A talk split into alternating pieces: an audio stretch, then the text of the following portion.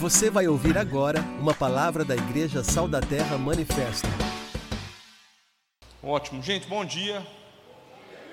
Bom dia, né? Tá igual. o- gente, é muito bom estar aqui, né? Compartilhando com os irmãos as coisas que Deus tem falado ao nosso coração, né? Como igreja.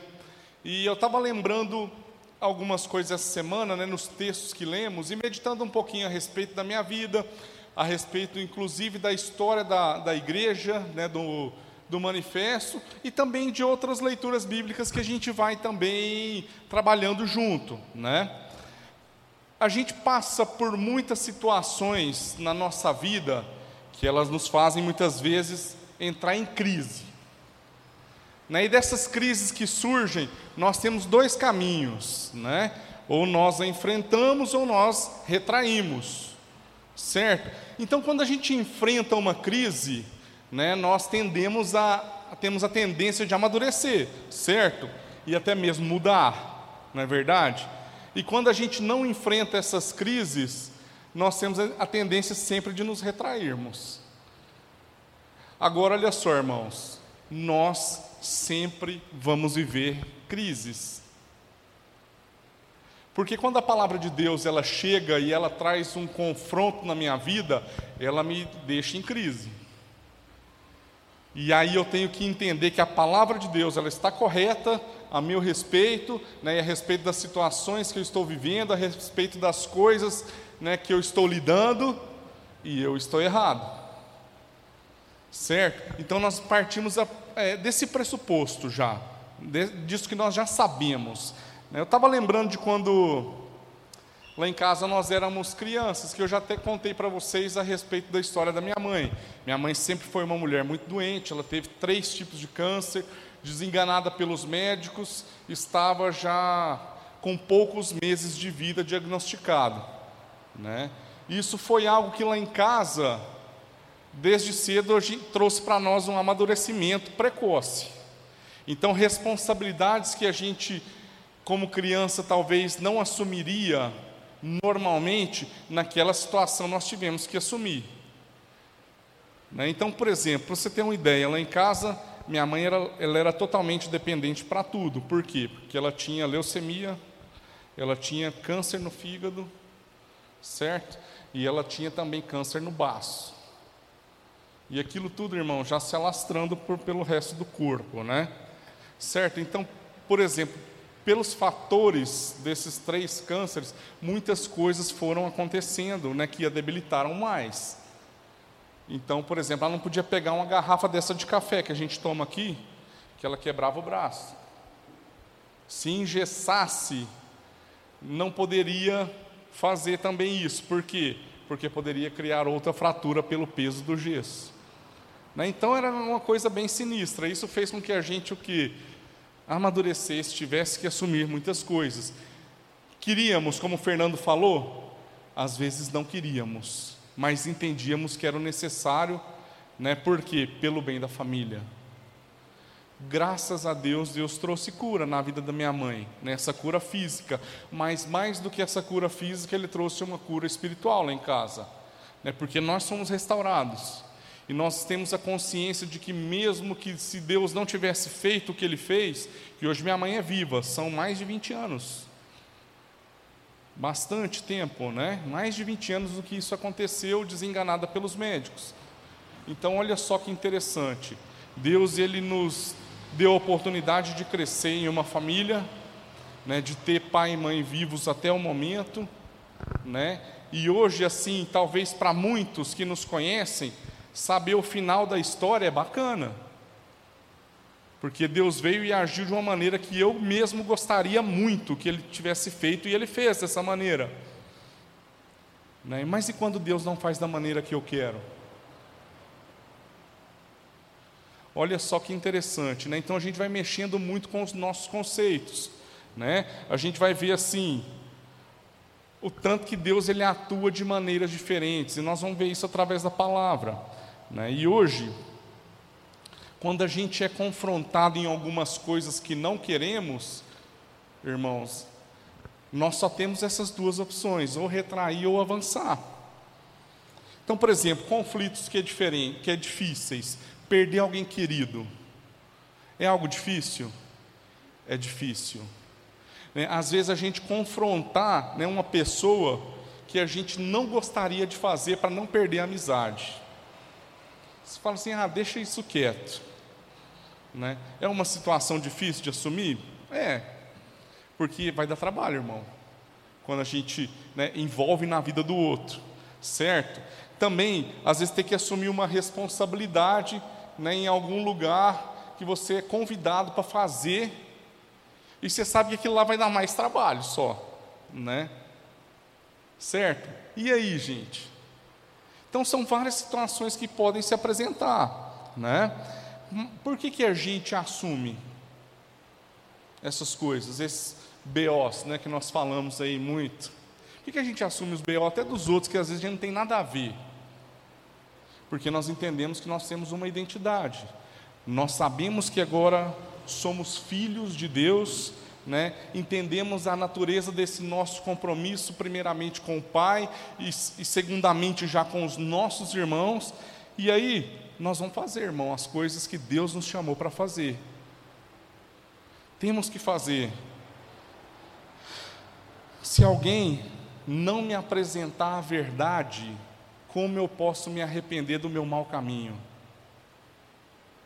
E para alguém me apresentar a verdade, ele vai investir tempo da vida dele comigo. Tempo que talvez ele poderia estar fazendo coisas legítimas, né? Coisas para o seu prazer, coisas para o seu descanso, mas que ele resolveu investir, né, em mim. E gente, o povo dá trabalho. Vocês já sabem, né? Os meninos têm empresa, o Guilherme Marília tem empresa. Dá trabalho. Por quê? Porque às vezes não é só o funcionário, você acaba se envolvendo na vida dele também.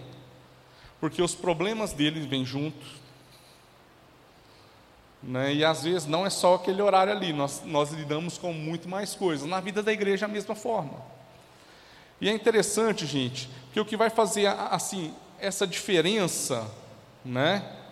na nossa vida e na vida daqueles que nos cercam, que estão próximos de nós, é como a gente se porta diante das situações. E nós lemos um texto interessante essa semana que eu gostaria de compartilhar com vocês, está lá em Daniel 6, do versículo 16 até o versículo 21.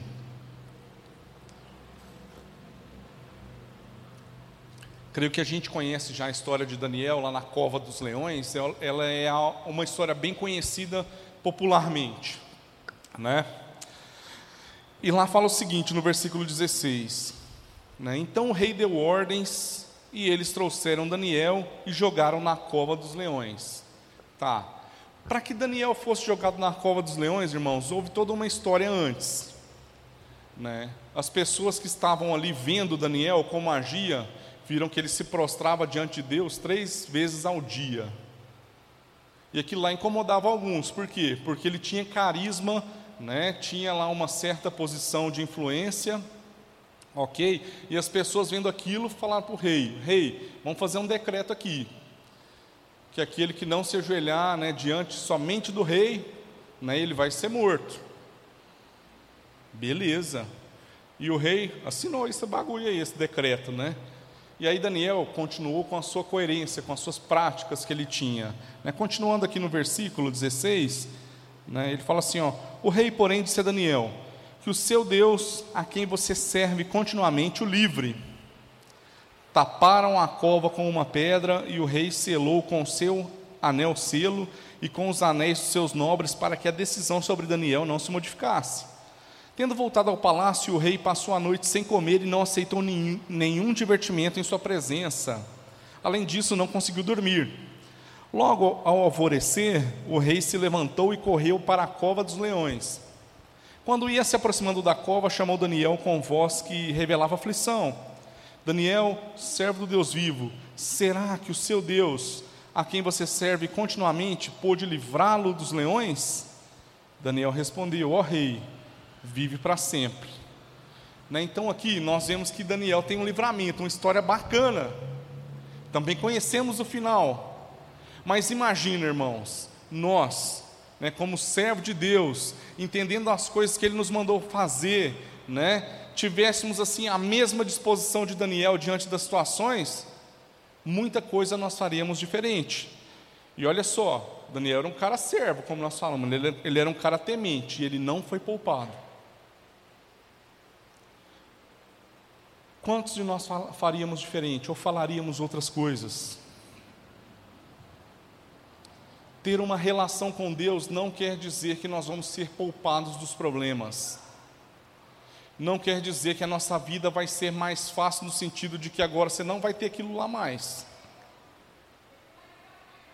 O que Deus promete na Sua palavra é que Ele vai estar conosco todos os dias. Isso, meu irmão, é mais que suficiente para a gente poder enfrentar todas as coisas, ou deveria ser suficiente certo? O Evangelho ele não se trata da minha vontade, ele se trata de Deus. Ele se trata da vontade de Deus. Então, às vezes, as coisas que nós escutamos por aí que, que é diferente disso não é Evangelho. Porque o Evangelho que não se trata da vontade de Deus é um Evangelho particular de alguém, não é o Evangelho do reino. E Deus tem compromisso em cumprir Sua única e exclusiva vontade. Deus pode fazer as coisas que a gente deseja? Pode, até muito mais do que desejamos, mas Ele não deixa de ser Deus se não fizer. O que, que nós devemos fazer? Alinhar o nosso coração né, coração do Pai. Como que nós vamos fazer isso? Através da leitura da palavra, nós vamos fazer isso através de gastar um tempo em oração, nós vamos aprender isso também quando a gente está em comunhão com os demais. Dessa maneira nós podemos fazer, irmãos. Nós vemos aqui em Daniel um compromisso com a sua fé, um compromisso com Deus e com os irmãos. Né? E Daniel, ele se enxergava como filho, ele assumia essa responsabilidade. Né? Por mais que ele fosse confrontado naquilo que seriam as suas convicções, ele permaneceu fiel. Então a gente vê isso aqui no texto. E às vezes, irmãos, nós não permanecemos fiéis por pouca coisa. Por pouca coisa sabe? E a gente tem, tem assim, tido uma vivência muito boa, que a gente tem assim prazer de, de estar junto, né, de chamar uns aos outros de irmão, certo? Mas às vezes se comportar diferente quando as situações requer de verdade que meu irmão necessite de alguém com ele.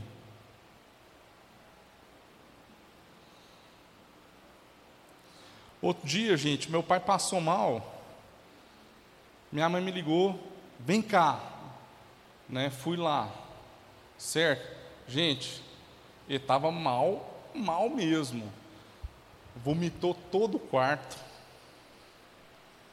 Né? E aí, fui lá, peguei ele, falei, vamos no médico, ele não quero. Né? Aí o que fiz? Aí fui lá para dar um banho nele, não queria. Fala assim: não, você não pode fazer isso. Falei: claro que posso. Aí. Eu tenho compromisso com você. Né? E aí fui lá, aí falou assim: eu não vou no médico hoje. Aí realmente ele melhorou. Falei: você não vai hoje, mas nós vamos marcar. Aí marcou o médico e foi. Né? Então, assim, já era a terceira vez que acontecia a mesma coisa. E às vezes, meu irmão, ia ter uma quarta, uma quinta. Agora, olha só. Sangue do meu sangue. Beleza, fácil, né? Qualquer um faria isso. Imagina. Agora, se é o meu irmão que me liga duas horas da manhã, num apuro, nós temos essa mesma disposição?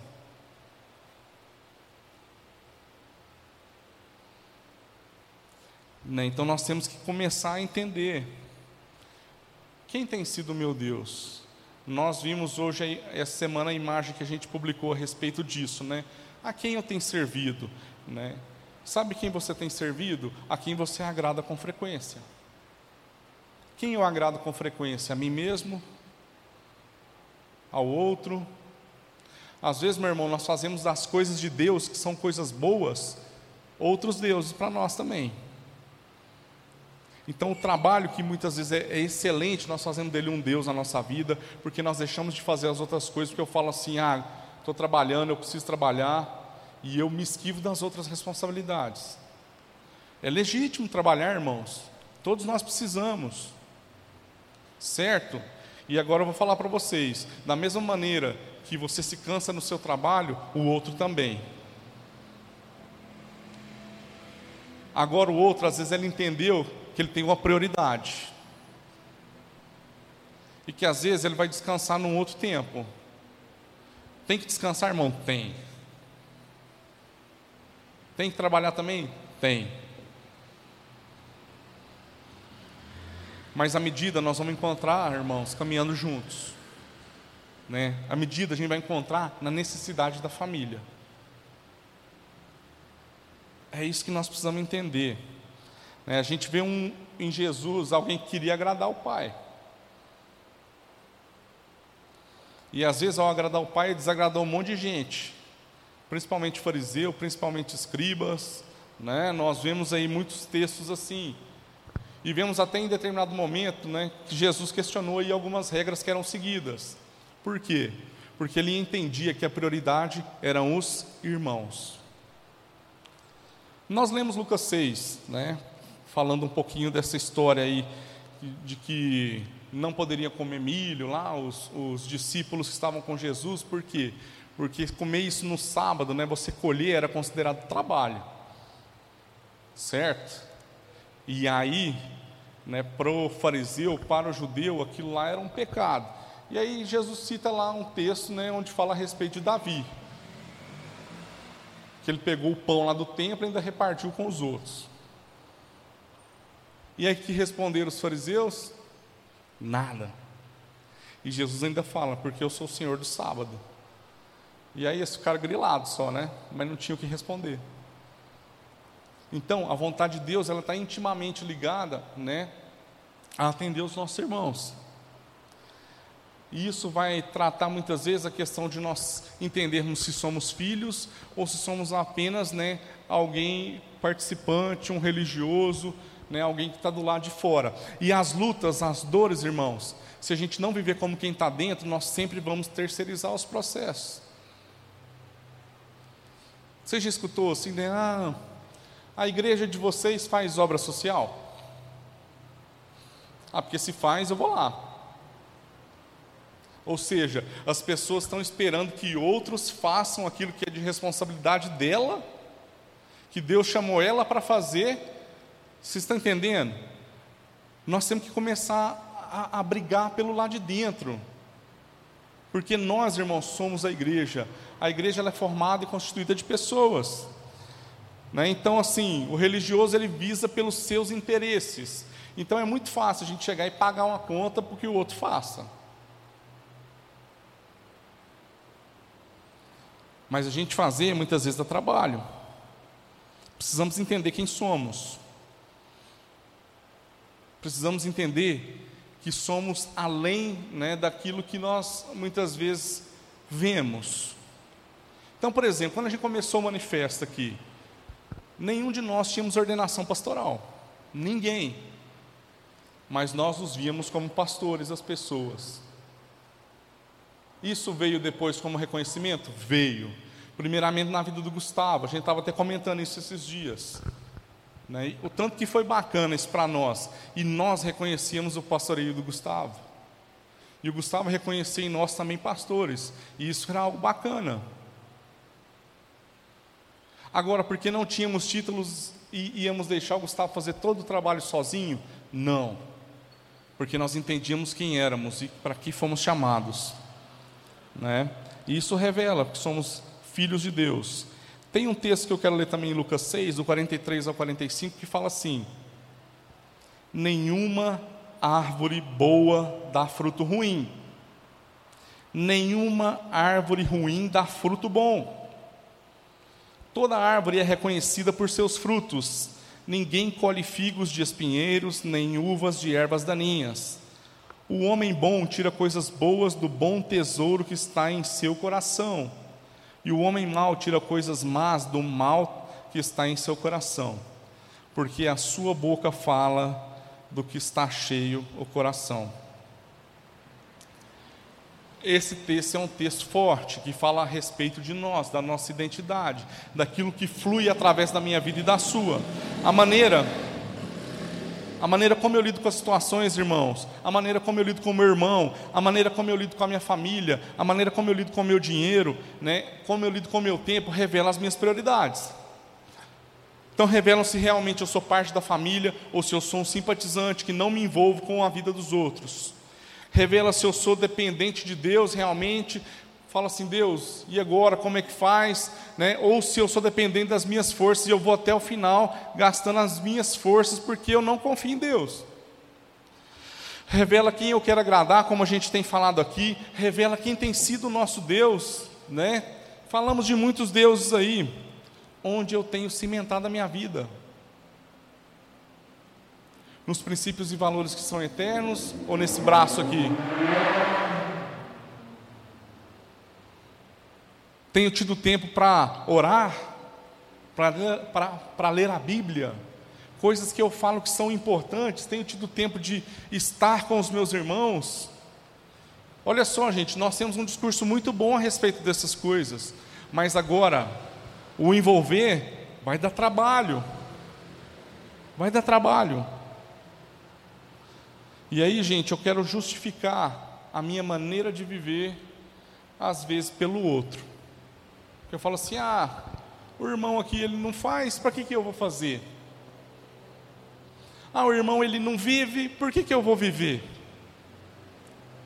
E aí nós estamos medindo os outros, irmãos, em vez de medir a nossa vida. Porque Deus, Ele tem falado conosco. Antes de medir o outro, nós temos que medir a nós mesmos. Nós temos que entender que quem precisa mudar e ser diferente somos nós. Mas nós estamos querendo achar no outro uma muleta para eu não poder fazer as coisas que Deus mandou eu fazer. E aí não tem jeito. E aí o nosso meio vai ficar totalmente sem atendimento, irmãos. Totalmente sem atendimento. Definitivamente, o nosso compromisso com Deus e com os irmãos, ele precisa ser revisado constantemente. Quem realmente tem compromisso com você? Aquele que te confronta, né? Ou aquele que te dá um amém para todas as coisas que você faz? Escutar um amém, gente, é muito bom, né? Mas agora ser confrontado, irmão, para nós não é bom, mas para Deus é o melhor. E ainda mais se ela for, se confrontação for bíblica, bíblica, né? Por isso nós precisamos ler a Bíblia, irmãos. Porque não é só ler para nós, nós estamos lendo é para os demais. Por isso que nós oramos. Não só para que a gente entenda agora mais do coração de Deus, mas para que a gente já sabendo aquilo que é a vontade do Pai, porque nós já sabemos muitas coisas, a gente siga até ela, irmãos. O pecado do outro não vai te contaminar. Não vai e ele não deve ser justificativa para as nossas ações. Não deve, irmãos.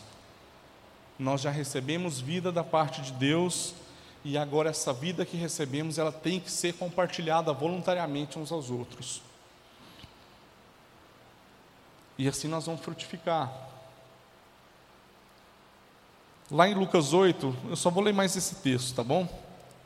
Do 9 ao 15, fala assim: seus discípulos perguntaram-lhe o que significava aquela parábola. É, é a parábola lá da, das sementes, tá, gente? Ele fala assim: ó, vocês foi dado conhecimento dos mistérios do reino de Deus, mas aos outros falam por parábolas, para que vendo não vejam e ouvindo não entendam. Este é o significado da parábola. A semente é a palavra de Deus. As que caíram à beira do caminho são as que ouvem. Então vem o diabo e tira a palavra do seu coração para que não creiam e não sejam salvos. As que caíram sobre as pedras são os que recebem a palavra com alegria quando a ouvem, mas não têm raiz. Creem durante algum tempo, mas desistem na hora da provação.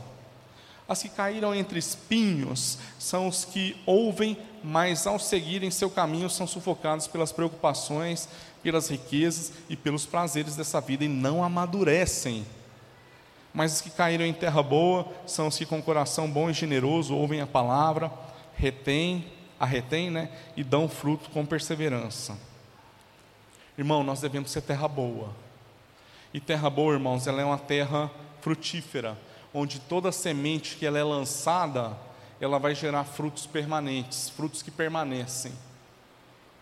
Né? Outro detalhe, a terra que a gente até comentou no pequeno grupo, a terra boa, ela é uma terra preparada, certo? E essa terra, para ela ser preparada, ela é passada por um arado, certo? E esse arado vai remover muitas vezes a nossa maneira de pensar, vai remover as nossas estruturas, para quê?